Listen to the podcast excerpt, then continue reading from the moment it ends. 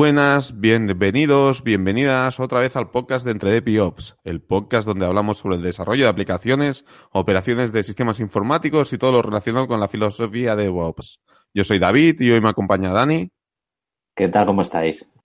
Edu. No puedo, lo siento. Eh, pasa Ignacio y luego sigo yo, tío. y por último, pero no menos importante, Ignasi. Hola, buenas. Perdona, perdona, pero creo que David hoy ha cambiado de droga, ha cambiado de, proveedor y le ha sentado un poquito mal. Pero sigamos, sigamos. Joder, cuando empiezo ahí flojo porque empiezo flojo, cuando empiezo muy alto porque empiezo muy alto. A ver, estoy buscando el equilibrio. Todos son críticas. No hagas caso a él. Todo es química, todo es química. Tienes que graduar y regular y encontrar el punto justo. Tú sigue probando diferentes técnicas.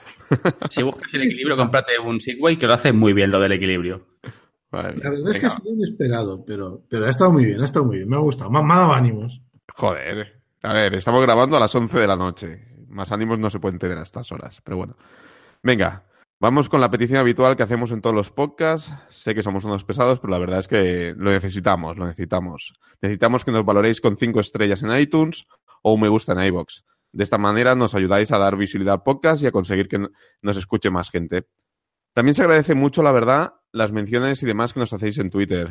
Siempre intentamos contestaros al momento, lo que pasa que, bueno, el Community Manager está mal pagado y a veces pues no, no da respuesta. Pero, hey, os agradece mucho cuando nos hacéis alguna mención, algún me gusta o algún retweet. Muchísimas gracias. La verdad es que eh, esto ayuda a difundir el podcast y, y, bueno, es lo que queremos, al fin y al cabo, intentar llegar a más gente. Os recordamos que nuestra cuenta de Twitter es arroba entre todo junto. Y bueno, y ahora toca ir por reseñas. Pero ¿sabéis qué pasa? Pues que no tenemos. Esto es lo que pasa por dejar a Edu hacer el último episodio.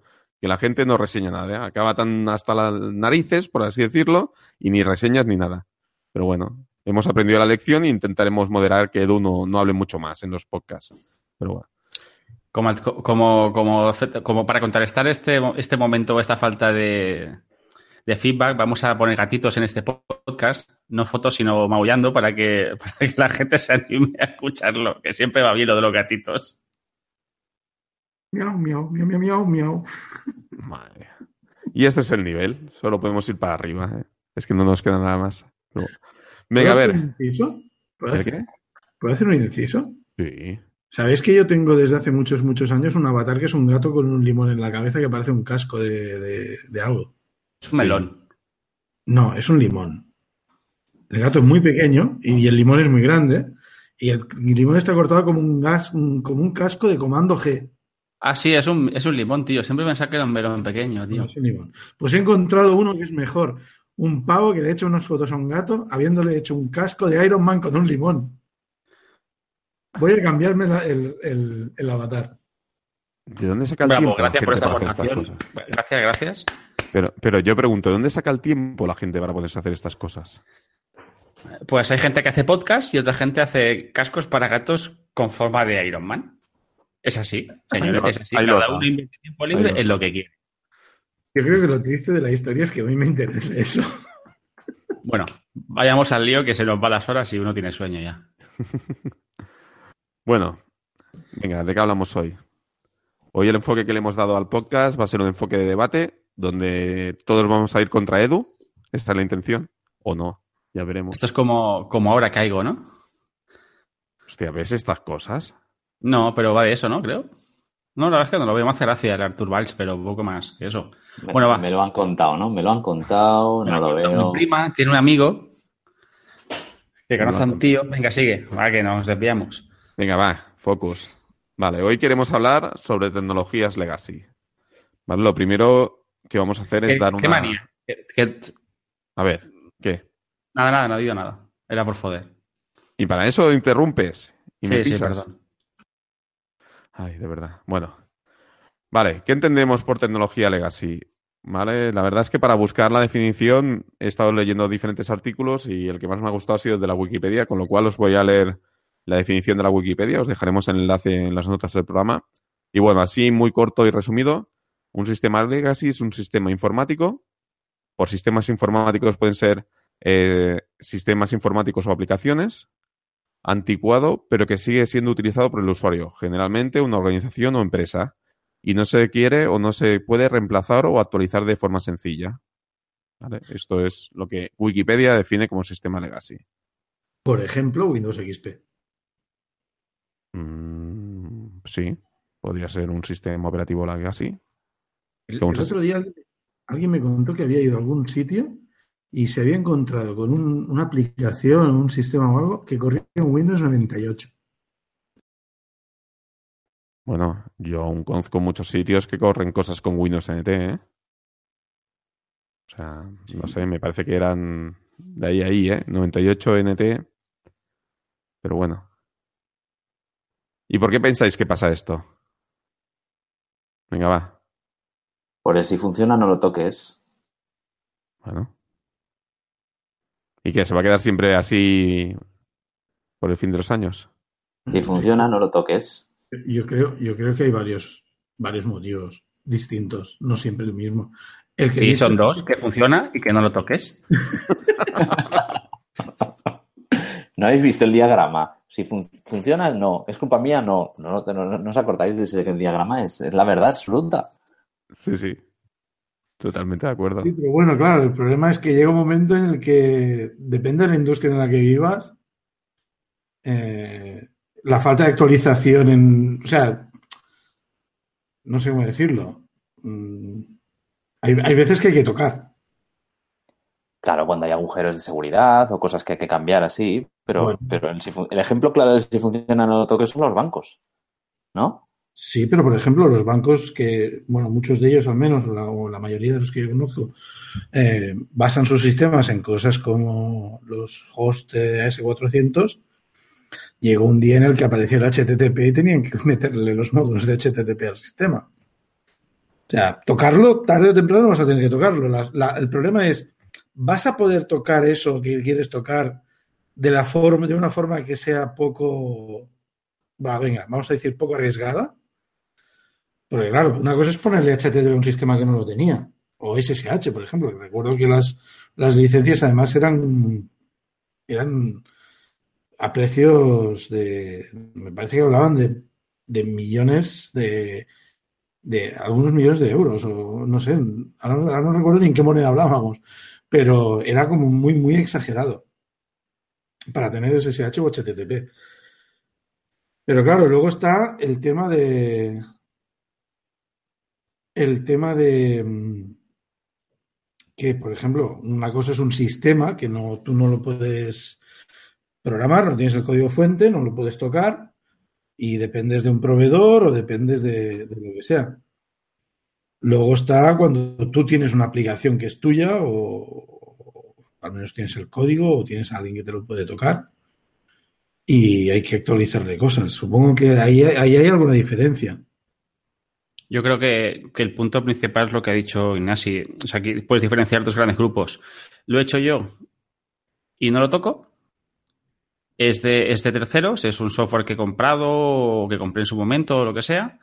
Y, y no hay autorización.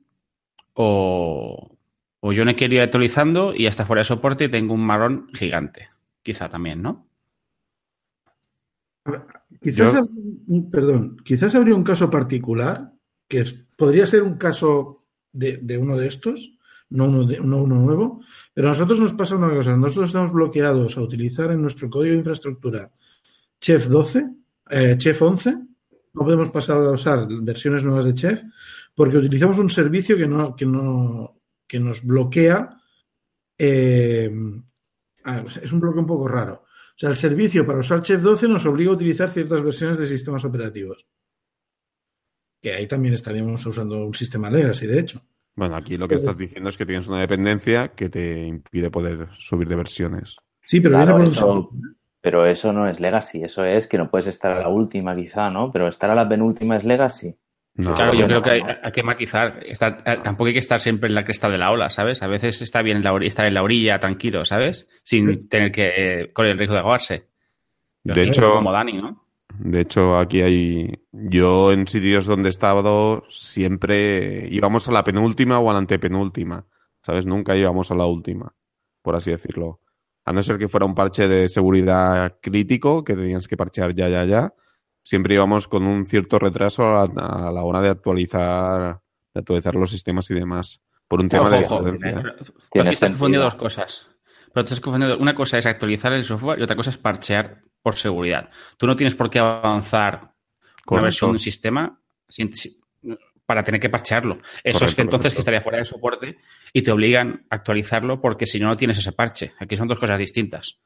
Yo tampoco tengo por qué estar a la última, puedo quedarme con un sistema operativo que no está obsoleto o que no es el- la última versión del proveedor vendor, el vendor que pero no tengo por qué estar en la, a la última tampoco. A lo mejor tengo algo legacy que me impide actualizar todo el sistema, que esa es solo una cosa, pero ya me, ya me está bien, tampoco necesito actualizarlo a la última. A lo mejor esto, como tú decías antes, en la, anterior o en la anterior, como mucho, o sea, última, penúltima, perdón, penúltima, antepenúltima. Pero hay que, hay, que, separar eso. Yo yo no quiero estar a la última, pero no quiero actualizar, solo quiero parchear seguridad, que normalmente si no es un sistema hiper mega viejo, sueles tener bastante. O sea, un- una distribución como Red Hat o SUSE siempre te va a dar parches para versiones viejas. Dentro, No, hasta sí. dentro del periodo de vida de, de- de- de cada una, claro. Ujú. No, no, Claro, ese, ese siempre no es siempre, siempre, claro. O sea, ahí entra lo que el fabricante o el tercero te, te, te diferencia de entre el de en- end of life, el end of technical support, el end of software development. O sea, hay diferentes niveles de dejar de soportar cosas. Entonces, las cosas no se convierten en legacy así de un, de un día para otro. Tienes que ir, van abandonándose progresivamente, ¿no? Por lo menos eso es lo que, desde el punto de vista del proveedor, lo que se suele hacer. Yo aquí. Luego- Perdón.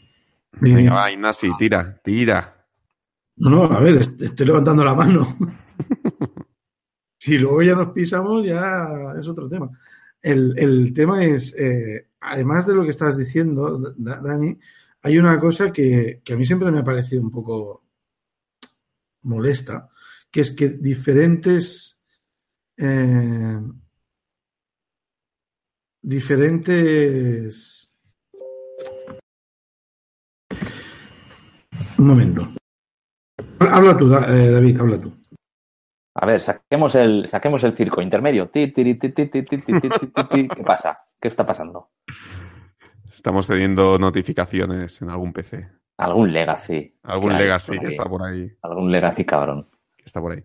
A mí lo que me gustaría era, siguiendo el artículo de la Wikipedia, leer los riesgos de migrar a un sistema legacy, porque creo que de manera directa o indirecta sí que trata todo esto que estamos hablando. Entonces, bueno, el primer riesgo, ¿vale? Que, que indica aquí en la Wikipedia es que rara vez existe una especificación completa de los sistemas heredados. Si existe una especificación, no es probable que tenga los detalles de todos los cambios hechos en el sistema. Por tanto, no existe ninguna forma directa de especificar un nuevo sistema que sea funcionalmente idéntico al sistema que se, está utilizando.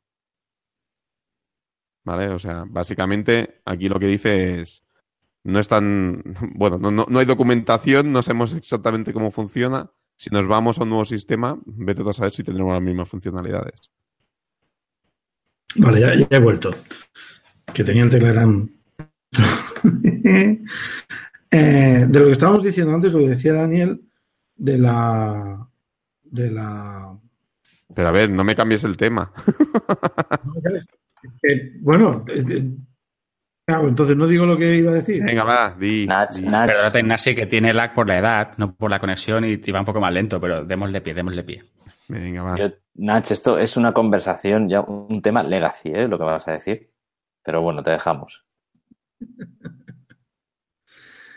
Lo que decía es que los fabricantes no siempre siguen los mismos parámetros y las mismas reglas, cada uno tiene las suyas. Es como los estándares, no los hay. Entonces es muy difícil, cuando tienes sistemas heterogéneos de diferentes fabricantes, planificarte un poco la renovación de, tu- de tus, de tus sistemas y de tus equipos. Sobre todo a nivel de hardware, quizás hablo un poco más, pero, pero también pasa con el software. Dicho esto, me pongo al día. Lo que estaba diciendo, em, David, eh, yo cuando se habla de especificación suelo tender a pensar en software que se está haciendo o que hay que hacer, más que en un sistema más o menos cerrado. Evidentemente hay especificaciones también en los sistemas, pero no sé, es, es un poco...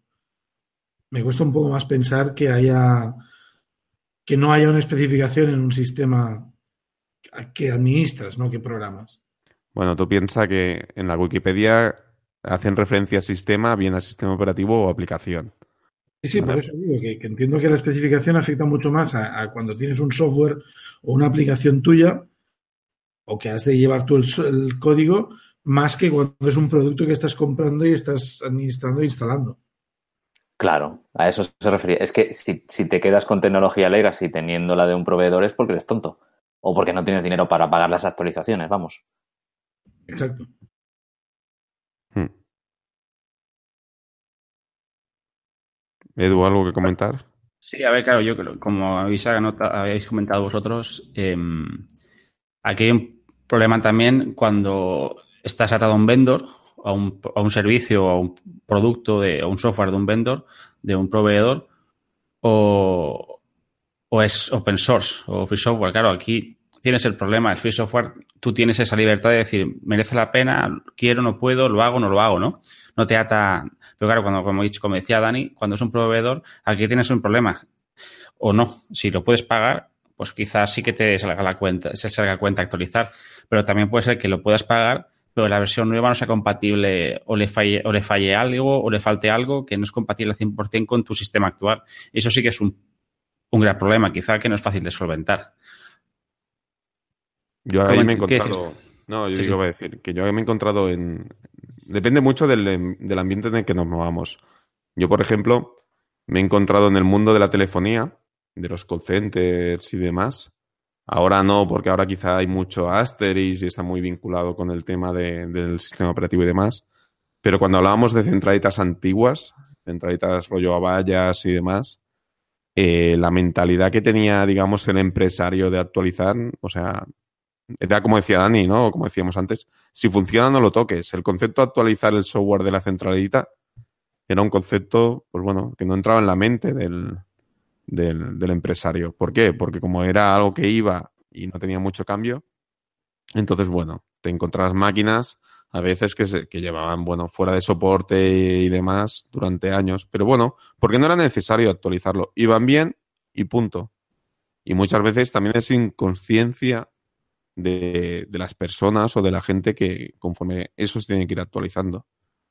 Eh, no sé, pongo el ejemplo de, los routers de, Internet de casa. Yo conozco un montón de gente que no ha actualizado el router en su vida. Por ejemplo. pero hay un uso, hay un uso doméstico que, bueno, que, que, bueno, si te deja de ir el router y te deja de ir la conexión a Internet tampoco es un drama, ¿no? Bueno. Esto puesto en el contexto empresarial es diferente. Ya hay SLAs, hay historias. Entiéndeme, pero sí, cuando tu negocio depende de ese sistema. Claro, claro, claro. Tienes que tener una conciencia de. Pero bueno, al final es eso. O sea, la gente a veces no actualiza por ignorancia, desde mi punto de vista. Bueno, yo me lo he encontrado. Yo, creo que aquí también un tema. Si nos vamos unos años al pasado, tampoco tantos, pero unos cuantos, eh, quizá 10 o así, cuando no existían los clouds privados, incluso los clouds, eh, perdona, los públicos o los privados, antes actualizar, quizá el software era más trivial, porque cuando tienes que actualizar, sobre todo infraestructura, era más complejo, porque te requería un coste de hierro, hacer las pruebas, y eso era mucho, mucho, mucho tiempo, y a veces sí que era complejo. Con entornos cloud ahora, hacer ese tipo de migraciones es relativamente fácil, porque eh, duplicar, por así decirlo, o crear una infraestructura parecida a la que tienes, hacer ciertas pruebas y ver si es viable, es mucho más fácil que, hacerlo en un sistema antiguo, ¿no? Porque si tú tienes que empezar a comprar servidores, enracarlos, configurarlos y hacer todo esto, pues el esfuerzo era muy, muy, muy grande. Ahora relativamente es más pequeño. Sobre todo volviendo a, episodios nuestros anteriores cuando hemos hablado de desarrollo de software, interacción continua, este tipo de cosas. Cuando tú tienes todo este tipo de herramientas, eh, joder, es mucho más fácil porque tienes una posibilidad de testear todo lo que estás haciendo que te permite eh, ser mucho más ágil a la hora de hacer este tipo de, de, avanzar tu sistema al futuro, o a, bueno, al futuro, a, versiones nuevas, tanto el hardware como o la infraestructura como el software. Sí, así. Hay, hay una cosa que, que, hay que ver también. Uno de, los, uno de los problemas que hay para actualizar, en mi opinión, de los más complicados de resolver. Porque, por ejemplo, el, si sabes que tienes que actualizar, sabes que tienes que actualizar. Eso no me parece que sea tanto una, una excusa como, como otra cosa. Pero, claro, hay situaciones en las que depende de qué recursos dispongas, de cuáles sean las prioridades de negocio y de, y de cuáles sean los, he dicho los recursos ya. Puedes encontrarte que no tienes gente suficiente para adaptar el resto de sistemas a, la actualización de uno determinado. A nosotros nos pasa, nosotros somos un software de una empresa que es, es, es un, lo tenemos instalado en una máquina. Este software eh, es la, la penúltima versión, pero ya hace tiempo que está están, sacaron la versión nueva, tiempo bastante, un par de años quizás o más. Eh, es una instalación muy, muy cerrada, es una imagen que nos que dan a través de, del marketplace de Amazon y va con un Windows 2008, creo que es. O sea, no, no, no hay mucho, mucho que ponerle ahí. Sí, podríamos conseguir una versión instalable, pero no, son, no conocemos el software, no conocemos nada, no hay nadie que sepa cómo va eso y la inversión de tiempo que requiere es, grave. Al final lo que, lo que estamos haciendo es pasar a la versión SaaS del producto, que ya es una versión nueva, no requiere que tengamos una máquina que administrar y que mantener, no, no nos podemos olvidar de tener un sistema de 2008 o de 2009, no sé cuándo era, pero es, es que al final hay unas situaciones en las que no puedes, eh, ¿cómo decirlo? Es como un deadlock, es como un deadlock. O sea, tienes una, una serie de dependencias y a la que el grafo de dependencias crea un ciclo, como ese ciclo, en ese ciclo hay alguno de los componentes que tarda mucho en, actualizarse, te estás bloqueado para actualizar el resto. Si tienes, por ejemplo, una dependencia de una librería o con una versión del lenguaje o, lo que sea, es un bloqueo que deshacerlo puede ser dramático y, y, muy traumático. Y si además al negocio no le parece interesante actualizar aquel componente o no, que probablemente sea lo mismo, o no hay recursos suficientes para hacer el trabajo del día a día más eh, esa actualización, oh, puede ser complicado. Puede ser muy complicado y supongo que a veces imposible. Mira, ahora que dices tema de negocio y demás, el siguiente punto que teníamos aquí identificado como riesgo en el artículo hace referencia a los procesos de negocio. De hecho, dice, los procesos de negocio y las formas en que los sistemas heredados operan a menudo están intrinca intrincadamente entrelazados. Joder con la palabrita. Estos procesos se diseñaron para aprovechar los servicios del software y evitar sus debilidades. Si el sistema se reemplaza, estos procesos también tendrán que cambiar, con costos y consecuencias impredecibles.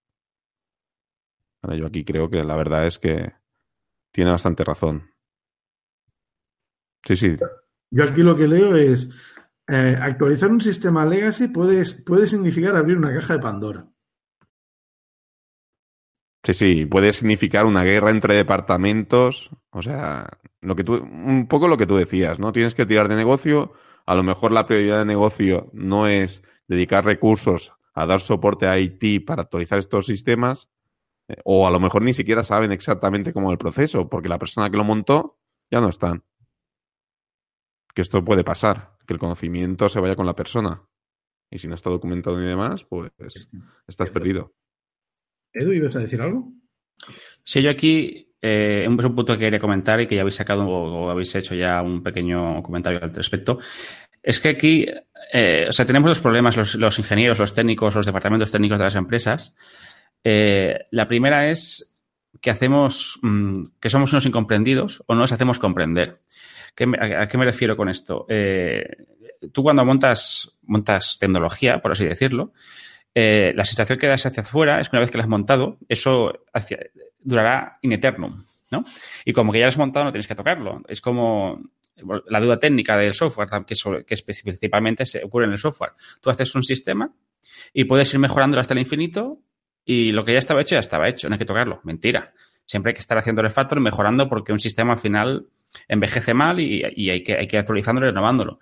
Entonces, el hecho de que tú como ingeniero no vendas esto a las partes de negocio o a, las partes no técnicas, implica que tú al final eh, tu trabajo se, está, tu trabajo está enfocado a, hacer funcionalidades nuevas y el resto de cosas no, son como desconocidas. El mantenimiento, por ejemplo, otra cosa que ocurre en departamentos de operaciones o de infraestructura más, que, que parece que nunca haces nada, ¿no? Porque como como no haces nada, realmente tú no haces funcionalidades, tú lo que haces es mantener un sistema para que no se para que, para que siga funcionando. Entonces, eso, da, eso es difícil de dar visibilidad a ese tipo de cosas. Una cosa que yo siempre, en varias empresas que he estado, siempre ha pasado. ¿Tú qué haces? Cuando te brotan, ¿tú qué haces? Es que hay un problema en la empresa. Pero a, a, a, depende a qué nivel y depende de qué empresa, ¿no? Pero hay un problema, ¿no? Porque tú, porque esa persona no, no tiene por qué saber en detalle qué, qué, haces o qué dejas de hacer, pero tiene que tener claro cuál es tu, en, el eslabón de, esa empresa, que tú porque eres tú necesario, ¿no? Entonces, eso por un, por un lado, ¿no? Que, que, que, se, que haya esa conciencia en toda la empresa o en las partes más directas relacionadas con, la, con, los, con, con, con ingeniería, con técnicos, que, tengan claro que, eso existe y hay que hacerlo, ¿vale? Que tú no puedes estar 100% dedicado a funcionalidades nuevas y arreglar bugs, evidentemente. Y por otro lado está el hecho de que el, que el ser humano es pago por definición y muchas veces eh, vago o, le gustan los atajos rápidos, ¿no? Muchas veces, ¿qué pasaba? Eh, había que arreglar algo, lo hacías de una forma mmm, rápida por quitarte el problema de encima, pero lo hacías de una forma que era difícil de mantener y controlar. Y esto nos lleva al punto de que ese sistema ya es desconocido porque ha, ha pasado 20.000 personas que no ido haciendo fijes rápidos o, soluciones rápidas que no son las correctas y hace que el sistema sea inmantenible o difícil de, mantener. Sí, Ignasi. Hay, una cosa de la que estabas diciendo ahora mismo que también me, da a pensar que es un factor diferencial en cómo se vive con el legacy. Por ejemplo, una empresa que se, se rige con un método de, gestión o de dirección mmm, distinto de otra, puede tener una, una, relación muy distinta con el legacy. Por un lado, por ejemplo, estoy pensando en una empresa guiada con, con la filosofía Lean, ¿vale? Una empresa que sea muy lean, muy lean, muy lean, puede estar descartando cosas y dando pasos de gigante y teniendo mucho, o sea, amontonando software y sistemas legacy a un lado. Pero por otro lado, si lo hacen bien y si ponen los recursos que, que deberían, en realidad lo que están haciendo es renovarlo, es sustituirlo. No, no, sé, no sé cómo veis eso. A ver, sí, en el fondo la base del Lean es intentar, evitar el desperdicio, no el waste, ¿no? Y al final tener un sistema que está envejecido y que es, es frágil es waste. Tú te deberías preocuparte en, en siempre tenerlo en las, en las condiciones óptimas. Ah, y no por decir... Por eso digo, por eso, lo, lo, que quiere decir es precisamente, es precisamente cuidado con cómo entendemos las cosas, porque también puedo entender, si, o, o, se puede entender que el waste está en hacer esa actualización. Es decir, ¿para qué voy? Si este sistema me está dejando de servir o es algo antiguo que estoy usando muy poco o que desde el punto de vista de negocio no tiene una, una ventaja en, en, en, mantenerlo, ¿por qué lo voy a seguir manteniendo? Claro, claro, pero... Acumulas ahí como legacy. Ese, claro, pero que hay ese doble juego. Que David quiere entrar. No sé si queremos. ¿Queremos Ignasi o que hable David o seguimos tú y yo? Pobrecito, déjalo hablar, va. Venga, venga, David, di algo. Qué paciencia tengo que tener, de verdad. No, Por un cierto, tema que, no, mira, no, a... Perdona, perdona, no lo podéis ver, pero David se ha comprado un filtro pop para el micrófono que le tapa la cara y está muy gracioso, porque se le ve solo la parte de arriba, la nariz para arriba y es como... Se ven los ojillos ahí. Intento eh, poner parte. una captura en Twitter y, y así os reís todos con nosotros. Cuánto cabrón. Bueno, lo que iba a decir. Mira, te iba a dar la razón, Edu. Ha habido una cosa que has dicho que me ha gustado mucho. Bueno, no, no, te crezcas. El tema este de que cuando te vas a algún departamento y dicen, ¿y tú qué haces? ¿O a qué te dedicas? Ostras, eh, esto denota un problema grave en la empresa. O sea, que una empresa no sepa o alguien de un departamento normalmente alejado de Haití, como puede ser negocio, marketing, etcétera, etcétera, no conozca o no sepa a qué se dedica el departamento de IT o la gente del departamento de IT, mmm, me da mucho miedo. Me da mucho miedo. A ver, veo, veo, veo a Ignasi haciendo unos gestos raros. A ver, es que, mira, os voy a poner. Pero esto, ojo, esto es un poco de ombliguismo, ¿eh? También, porque, a ver, a ver, al revés, si vosotros sabéis a qué se dedican en marketing. Aparte o sea, de hacer no, marketing. no, no, no, no, pero, pero me refiero, me refiero porque voy a poner dos, voy a poner dos viñetas luego en los enlaces, os enseño ahora a vosotros, pero eh, ¿qué ocurre? Que para en la inmensa mayoría de la gente los ordenadores son la pantalla y el cacharro que hay al lado de la pantalla, ¿no? Y, todo el mundo de los servidores no existe. Entonces, como esa gente, que la gente no conoce, yo tampoco entiendo de marketing, evidentemente, ni de finanzas. Pero yo por eso no menosprecio el trabajo de, una persona que trabaja en esos departamentos. Pero como solo conoce, la, la informática solo conoce la, la, gente de sistemas internos o heldes que te cambia los toners y te cambia los ordenadores y las impresoras, hay mucho desconocimiento. Y, y, tampoco hace falta que entres en detalle, pero tienes que conocer lo que hay detrás del servicio que tú estás dando, ¿no? Lo que tú vendes, si tú eres comercial y vendes el servicio, tienes que entender lo que hay detrás que da, que da ese servicio. No te puedes pensar que tú estás tocándote las narices todo el día. ¿Sabes? Yo me refiero a eso, no, hay que entrar en no. detalle. Sí, sí, que, es muy, que, que esto se para otro debate. ¿eh? Yo no estoy de acuerdo aquí contigo. Yo creo que la gente cada vez es, es más consciente de que. De sí, que sí, claro, el, el, el, la, la, la, potencia informática que hay por detrás y lo que es un servidor. Y ahora con la nube que está todo de moda, quiero decir, sí que, sí que saben, ¿no? No se simplifican tanto como para decir, hostia, el helpdesk no, no, no. es lo único informático que hay aquí en esta casa. Pero bueno, que ha mejorado eso, mucho. Yo creo que ha mejorado mucho, pero, pero venimos, es, es como todo. Al final se va haciendo pasitos y la gente cada vez es más consciente. Pero hay sitios que más y sitios que menos. Eso es lo que hay que, hay que hacer un poco de marketing o entender lo que, o dar a entender lo que tú haces a grosso modo, no hay que entrar en detalles. Tampoco hace falta que conozcan cómo se cambia un, el cable de un switch, ¿sabes? No, no, sí, explicar, explicar, lo que hace siempre está bien, siempre está bien.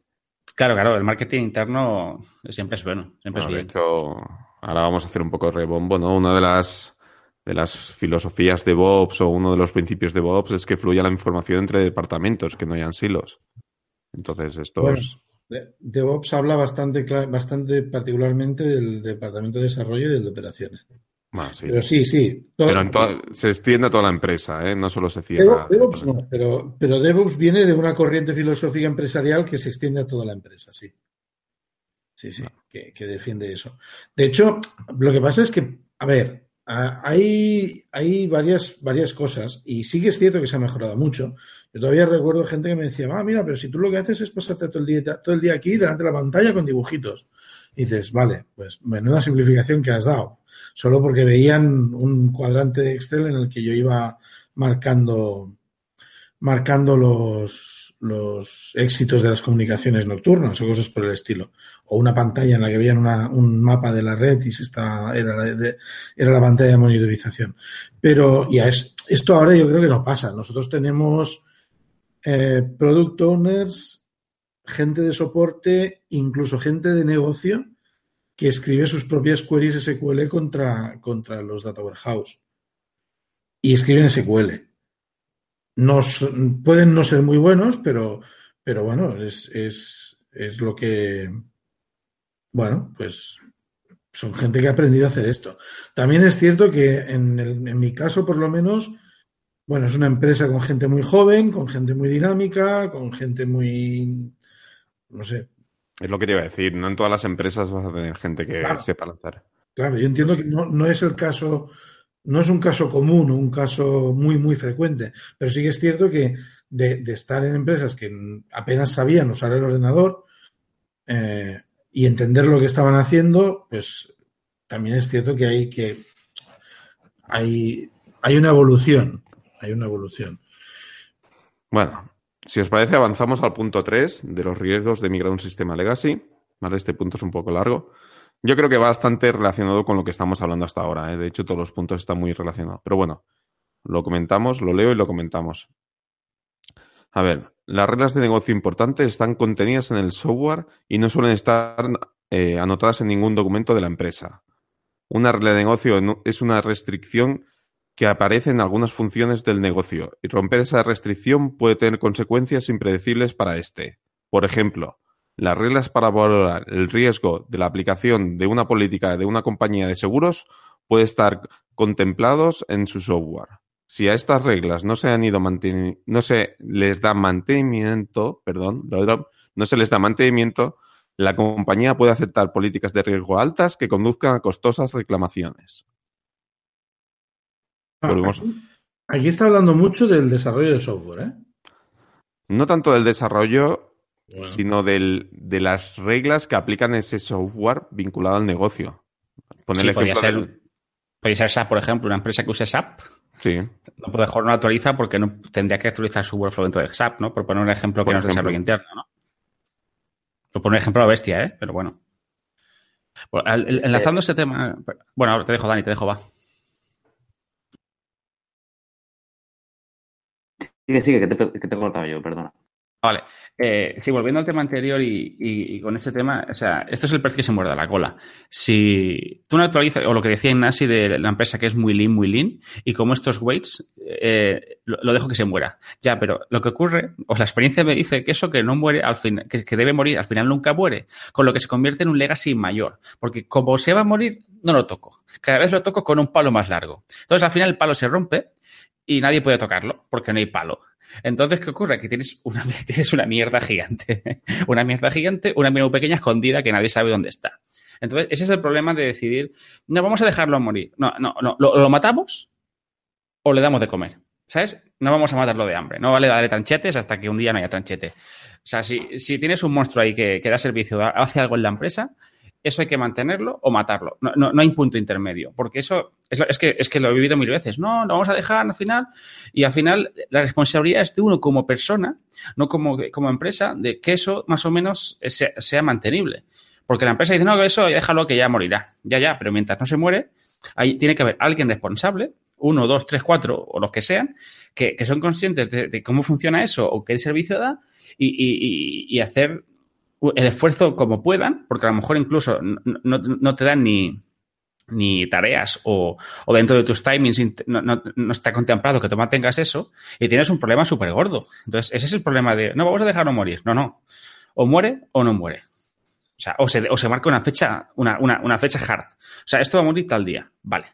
Pero no, que puede ser de aquí a dos años. Vale. Pero ese día va a morir de verdad. Y si no, haber un accidente y morirá solo, ¿sabes? Se suicidará. Porque eso es- pero- ese es el, el- el problema del legacy de verdad. Cuando ocurre Aquí, este Edu- tipo de cosas de esto va a morir, va a morir va a- y no muere nunca. Ese es el Aquí, principal problema. Una cosa, Edu. Aquí está muy bien, ¿vale? Pero dices, vale, esto tiene que morir tal fecha.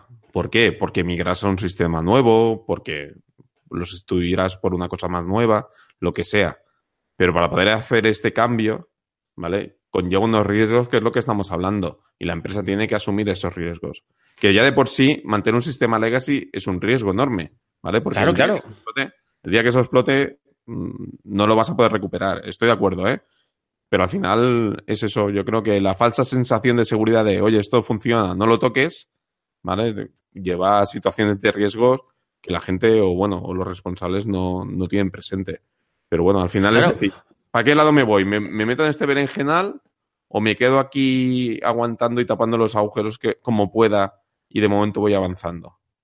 Es- Este, esto que has leído, David, me ha gustado porque el, punto este que has leído ahora sobre, sobre que las reglas del negocio están metidas en el software y, y si te olvidas, pues estás fiándote de lo que te dice el software, me ha recordado a un, me ha recordado, me ha recordado un cuento de, de Asimov, que no recuerdo cómo se, cómo se titulaba, donde en un futuro la gente ya pasa de sumar, no se acuerdan cómo se sumaba, porque las computadoras pues ya te dicen lo que suman los números. Entonces decían 7 y 7, ¿qué dan? Pues mira, pues vamos a preguntarle a la máquina, da 14.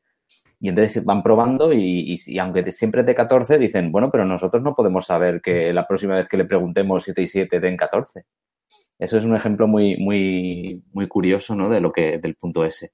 El, el punto de la, del, o sea, y el ejemplo que pone de la compañía de seguros, ¿no? O sea, las reglas de evaluación de riesgo ya están metidas en el software y si cambio de software igual me cambian las reglas y me cambia el negocio. Está muy bien ese punto. No, no, y es un punto realista. Yo lo he vivido, ¿eh? Yo lo he vivido de decir, hostia, esto, la persona que lo hizo en su momento, lo definió en su momento, ya no está en la compañía, ¿vale? En ese caso se había jubilado. ¿Y esto cómo va? ¿Sabes? Y esto, la gente un poco asustada porque ni siquiera tenía el código fuente para poder analizar cómo funcionaban las cosas. Que esa es otra, ¿vale? Que pensamos que siempre tendremos el código fuente, pero yo he vivido un montón de veces de que el código de fuente, cuando se va cambiando de proveedor en proveedor, se acaba perdiendo. ¿Vale? Y he visto a gente decompilando, ¿vale? Menos mal que era Java y se podía decompilar. Y bueno, y pasando las negras para ver cómo iba algo. Y eso es una realidad. Eso que parece tan lejos o tan lejano, es una realidad que yo he vivido. Quizás solo se da en grandes compañías donde hay muchos descontroles y muchos departamentos y demás, podría ser. ¿Vale? Pero yo lo he vivido.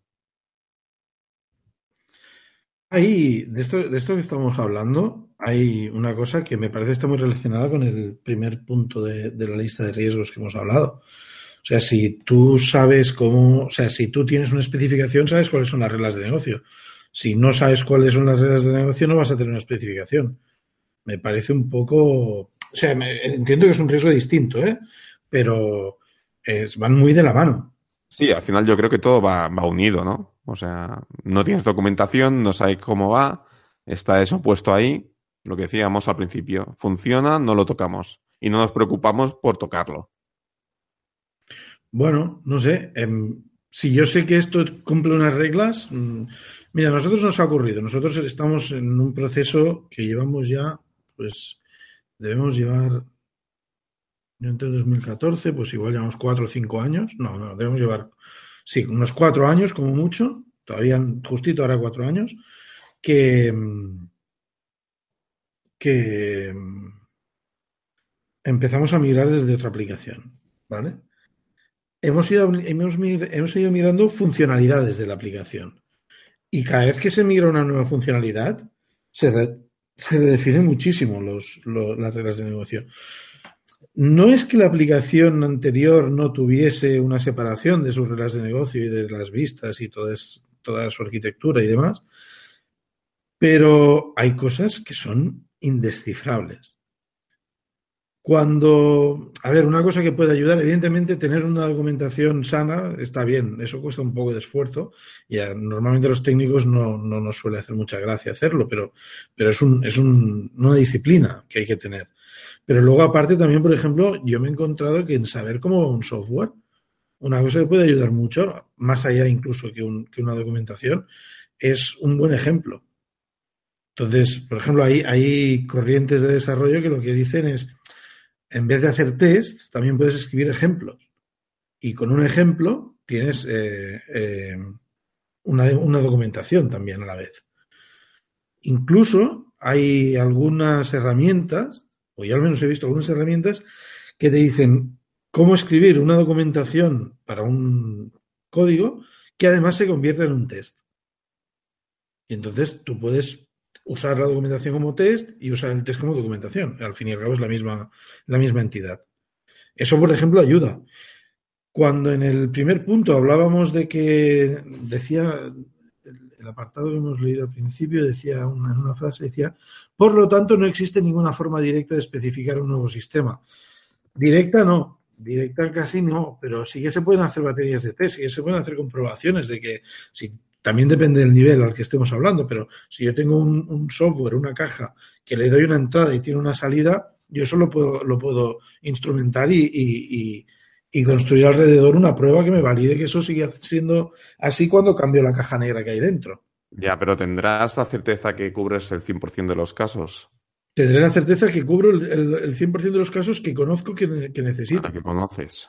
Que Claro. necesito como empresa, como negocio, como proceso de negocio. Yo he vivido situaciones donde una operativa muy poco habitual, que a lo mejor se hace una vez cada dos años, ¿sabes? Se acaba olvidando, entre comillas, y luego nadie sabe cómo funciona. Claro, pero eso, es, pero eso es porque es un proceso de negocio que quizás necesita ser reciclado. Es que a lo mejor, o sea, hay veces que llegas a ciertos puntos en los que dices, espera, esto que voy a migrar ahora, lo estamos, ya va bien como lo estábamos haciendo. Es la regla, es la regla de la aseguradora del ejemplo que estábamos hablando ahora. Sí, pero bueno. Cuidado, ¿eh? Que a lo mejor. El negocio. Eh, eh, y ahí me hace. Es El que no es la tecnología y es el negocio. podría ser. podría- Aquí hay ese doble juego que hay que tener cuidado. Creo que Edu quería decir algo. No, no le dejes, no le dejes. Sí, eh, lo que decías de. eh, Uy, que se me ha ido, se me ha ido la olla. Uf. Esto ya es la hora, tío. Eh, un sistema. Un sistema que la especificación no es conocida y es un sistema legacy per se porque no sabes cómo evolucionarlo, tienes un problema. Porque si no sabes cómo va, eh, ¿cuán- ¿durante cuánto tiempo vas a poder mantenerlo antes de que se te muera por el motivo X y no puedas reproducirlo? Estás en riesgo constante. Entonces, eso ya nos lleva a que es una, hay malas praxis en la, en la, en la empresa. O que no se documenta, o que el software no se testea suficientemente bien para poder hacer un, un software igual y poder testearlo. ¿Sabes? Entonces, eso es un problema gordo también. Tenemos que verlo así, porque no, si funciona, no lo toques. Pero si no sabes cómo funciona, ¿hasta qué punto vas a poder mantenerlo? Con el riesgo de que puede ser, puede ser que algún día no puedas seguir manteniéndolo por el problema que sea, por, la, por una incidencia, por, no sé, por una explosión nuclear, y diga, estoy muerto, porque no puedo recuperar este software o este servicio o lo que sea. Bueno, es que yo creo que ahí estamos todos de acuerdo que tener un sistema legacy en la empresa es un riesgo de per se. ¿No? Yo entiendo que, que al final es esto, es una bomba de relojería que algún día acabará explotando. No sé si compartéis la opinión.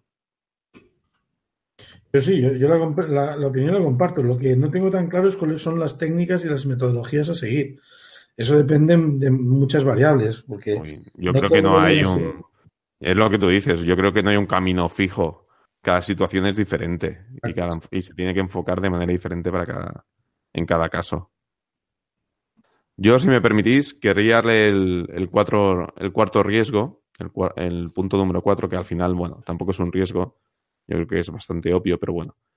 Dice que el desarrollo de nuevo software es por sí mismo arriesgado, ya que pueden existir problemas inesperados. Bueno, pues sí, si vamos a desarrollar algo nuevo, nos vamos a encontrar casi seguro con algún problema no contemplado, pero bueno, yo creo que esto era Bueno, pero- bastante. Pero al final hay que avanzar de una forma Sí. u otra, ¿no? Sea, si Sí, no sí. estaríamos en la edad de piedra, ¿no? Eso, No, no, al eso final- es llevarlo a un extremo. Yo aquí sí Pero que sí, me voy sí, a, a lo que decía a lo que decía Ignasi. Aquí puedes tomar todas las medidas que quieras, o sea, casi pues te preparas tus baterías de test y demás y, y reduce los riesgos, minimizas los riesgos. Y al final, pues bueno, vamos para adelante, que es el objetivo. Aquí, aquí hay una, o sea, no, un poco es, claro, me hace gracia porque no sé, no soy consciente de desde qué punto de vista se escriben estos riesgos. ¿eh? Yo estoy de acuerdo que son, son y están y no están mal, pero la forma en la que los describe dice, aquí por ejemplo dice, puede ser, por ejemplo, no, perdón. El desarrollo de un software es por sí mismo arriesgado. Sí, es por sí mismo arriesgado. Pero claro, si el software o si tu sistema, ya no el software, pero tu sistema tiene un diseño eh, que es más, eh, que está compuesto, tiene componentes, puedes ir reescribiendo componentes más pequeños que tengas más claro lo que hacen y puedas dedicarte a hacerlo mejor. Luego al final dice, puede ser, por ejemplo, que no se entregue a tiempo en el precio previsto. Sí, pu- puede ser, puede ser, sobre todo porque habrá, como decías, decías tú, David, antes, pues, hombre, que es que, mira, es que esta función que no la utilizamos más que una vez al año, eh, nadie sabe cómo va ni por qué se hace así. Bueno, pues entonces hay que ver, analizarlo. Eh, se puede hacer, eh, ¿cómo se llama esto? Ingeniería inversa, que es compleja, arriesgada, mm, difícil y, además muy poco predecible. Entonces, bueno, es- se pueden asumir esos esfuerzos. Pero, pero claro, también es cierto que, eso hace que todo sea un poco más caro. Entonces, si el precio previsto está mal previsto, a mí las previsiones siempre, siempre me han costado un poco de, de aceptar como, porque cuando se da una previsión, mucha gente entiende que eso es un- una cosa cerrada. Cuando se da un tiempo, un precio previsto, es, han dicho esto, esto es lo que va a costar y esto es lo que van a tardar. Punto. No puede haber ninguna situación en la que se produzca un desvío de toda esta información. Y dices, hombre, tienes, tienes- hay que dar conciencia, hay que hacer consciente a la persona que tiene que tomar la decisión de que, sí, vamos a cambiar el software, vale, muy bien. ¿Y esto qué? No, esto, mira, lo vamos a hacer en seis meses y va a costar dos personas trabajando seis meses. Eh, bueno, es que pueden salir complicaciones. ¿Esas dos personas conocen el sistema absolutamente? De pe a pa y de arriba abajo y con todos sus detalles? ¿O van a tener que hablar con gente de negocio que también va a tener que dedicar horas a mirar cuáles son las reglas de negocio que hay implementadas en el sistema actual? Claro, todo esto son costes que se dan como aquel que dice a ojo de buen cubero casi. No digo que Bueno. se den gratuitamente, ¿eh? digo, digo que es imposible dar un precio cerrado. Bueno, este es el famoso triángulo de hierro, ¿no? De los, de los proyectos. No sé si lo conocéis, que es el triángulo eh, que pone alcance, tiempo y coste, ¿no? Y entonces, si estiras de, de yo que sé, del tiempo, ¿no? Pues tienes que. bueno, se ve, se mueve el, el alcance o el coste. O sea, se ve todo, todo afectado. Di, Edu. Solo que aquí Claro, añadir alguna otra variable. ¿eh? Lo de este triángulo, simplificando el tema, como decían, así que hay más variables. Eh, Claro, tú imagínate que explicamos este triángulo, no sé, a las infraestructuras civiles. Voy a hacer un puente, pero como no me llega la pasta, luego más cutre, se me puede caer. O sea, eso no, no es viable o no es aceptable en la, en- en la ingeniería civil. ¿Por qué si lo aceptamos en el software? Así nos O sea, va, ¿por que, qué que los- luego todas las obras se van de, se van de madre, tío, en precios. Bueno, exactamente, se van por coste, pero porque al final hay, hay imprevistos, hay mil cosas. Pues en el software pasa exactamente lo mismo. O sea, como cliente tú puedes, vale, voy a, eh, como cliente, wow, me dijiste que tal, me dijiste que Pascual, sí, pero la- las condiciones del momento eran estas, las condiciones han cambiado, incluso a lo mejor se han pedido funcionalidades y por eso el modelo Agile es mejor para mí al menos, que el modelo Waterfall, porque el modelo Waterfall creaba este tipo de problemas. Con un modelo Agile tú deberías poder permitirte hacer este tipo de, cambios y que el proyecto sea el que tú lo el que el cliente quiere. Y evidentemente, si el coste aumenta, debe ser, tiene que estar justificado. No es porque yo quiera decir que, o sea, ¿Por qué vale más? Porque sí, ¿no? Pues porque, mira, me has pedido esto, o había este problema que no me habías hecho las certificaciones bien y tú querías esto así, no así, y te lo he tenido que cambiar, y este tipo de cosas. Entonces, con el software creo que habría que dejar de, aceptar este tipo de presiones. No, yo no entraría ahora en un debate que qué modelo es mejor, si el waterfall, si el... Evidentemente, no, no, no, no, no, buscaba esto, esto para un, para un episodio y, y para hostias. Pero bueno. Ok, no sé, ¿queréis comentar algo más para cerrar? ¿Alguna conclusión para cerrar sobre el tema del Legacy? ¿Tú, Dani? Pues no, no, no, no. No, estaba pensando que un poco, sí, un poco a, nivel de cierre, hay. Yo es que lo veo todo lo que contáis desde el punto de vista del, del, del vendor, ¿no? El fabricante, porque es donde trabajo. Y al final, en, en fabricante, es una cuestión muy simple esto del legacy. Es una cuestión de, de asignación de recursos. O sea, un fabricante no te obliga a actualizar, a estar continuamente actualizando porque no le apetezca mantenerte la versión en la que tú te encuentras a gusto, ¿no? De un software.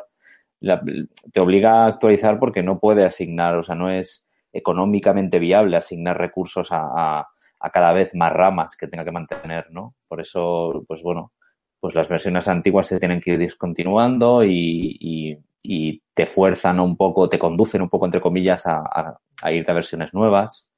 Y, y, es un puro tema económico, eh, eh, de hecho. Que quizá, bueno, lo digo porque quizá un poco nos ha tocado tan, nos ha tocado un poco, hemos tocado un poco el legacy desde el punto de vista del desarrollo propio y no desde el punto de vista del, del proveedor, ¿no? Ok.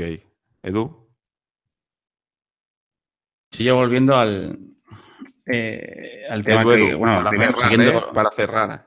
No, no, siguiendo lo que decía Dani, que, que, que, yo creo como él, un fabricante, a no ser que sea un desgraciado, lo que él quiere es no tener que mantener cosas viejas, lo que quiere es avanzar y que el cliente avance con él. Entonces yo creo que tanto como proveedor debe empujar a que su software sea mejor y que, y que se vaya mejorando y que tú actualices ese sistema y tú como cliente debes tener en cuenta que ese software por definición será mejor y que seguramente los parches de seguridad y todas las problemáticas que puedas tener deberían resolverse antes. Ahí, evidentemente, hay riesgo. Como hemos dicho antes, como estoy cambiando de versión, puede haber riesgo, pero también tengo riesgo en el sistema actual, porque lo que no sabes es eh, una, una vulnerabilidad no sabes que la tienes hasta que la tienes. Entonces, te puede pasar en el sistema actual y en el siguiente. Entonces, eso hay que tenerlo en cuenta también. Ok. Nach. Bueno, yo Voy a intentar ser breve, voy a decir tres cosas. El Legacy no es bueno. No me lo creo. ¿Qué? ¿Perdón? Lo de breve no me lo creo, pero dale, dale. Bueno, si, si, me interrumpes no puedo intentarlo. Eh, creo que el Legacy es malo y el que piense que es bueno seguramente está, yo creo que está equivocado. Segundo, eh, la dirección, la empresa, llamémosle como queráis, el, eh, tiene que ser consciente de, lo, de, de, que hay cosas que no se pueden dejar, por mucho que ya no las uses o que creas que no la uses. Y tercero, a los ingenieros que trabajan y que tienen que trabajar con Legacy, que yo creo que es, en realidad somos todos, eh, hay que buscar las mejores herramientas y las mejores técnicas. Y eso puede ser difícil. Y hay que ser muy comunicativo con los requerimientos de precio y tiempo de costes y tiempo de, de, hacer cambios. Ok, pues yo por mi parte simplemente comentar que, bueno, como han dicho el resto, el hecho de trabajar con entornos legacy es una realidad, está en casi todas las empresas y creo, en mi humilde opinión, que es responsabilidad de los, de los, bueno, del departamento de IT, del departamento de sistemas, del departamento que sea, pero relacionado con el departamento de informática, el hecho de, de presentar estos riesgos a la gente que toma la decisión de la compañía. Al final es un tema de que se pueda tener claro cuáles son los beneficios, cuáles son los costes, cuáles son los riesgos y a partir de aquí que se puede evaluar y poder ir digamos, mitigando estos riesgos y evolucionando poco a poco. Porque también, eh, no podemos atacar todas las tecnologías y actualizar todo de golpe. Entonces hay que hacerlo de manera progresiva. Y creo que la responsabilidad de presentar esto de cara a la dirección de la compañía y de cara a la empresa es de los diferentes departamentos de IT, tanto de sistemas como de desarrollo. Entonces os animo a todos fervientemente a, a analizar qué tenéis en casa, empezar a levantar las alfombras, que seguro que tenemos algo por ahí escondido todos. Y bueno, levantar la mano y animar a, ir subiendo de versiones y, estar un poco más al día. Pues bueno, eh, si os ha gustado nuestro trabajo, por favor, corre la voz, valorad con 5 estrellas en iTunes y me gusta en iBox, donde podéis encontrarnos si buscáis por entre Biops todo junto, ¿vale? Que a veces eh, buscáis por separado y no nos localizáis. Recordad nuestra web, que es www.entredepiops.es, donde tenéis un post por cada capítulo y los posts anteriores que hayamos publicado. Y nuestra cuenta de Twitter, que es arroba entredepiops. Y por favor, danos feedback, que de verdad que nos hace mucha ilusión. Cada vez que nos dais feedback, Edu se pone muy contento. Pues nada, llega el momento de despedirnos. Dani. Hasta la próxima. Edu. Nos vemos. Inasi. Nos vemos. Y un saludo de quien nos habla David. Hasta luego. Through the centuries, the endless string of memories, through the progress and the waste. Still the rivers flow, the sun will blow, the seeds will grow, the wind will come and blow it all away. Are just a memory replaced.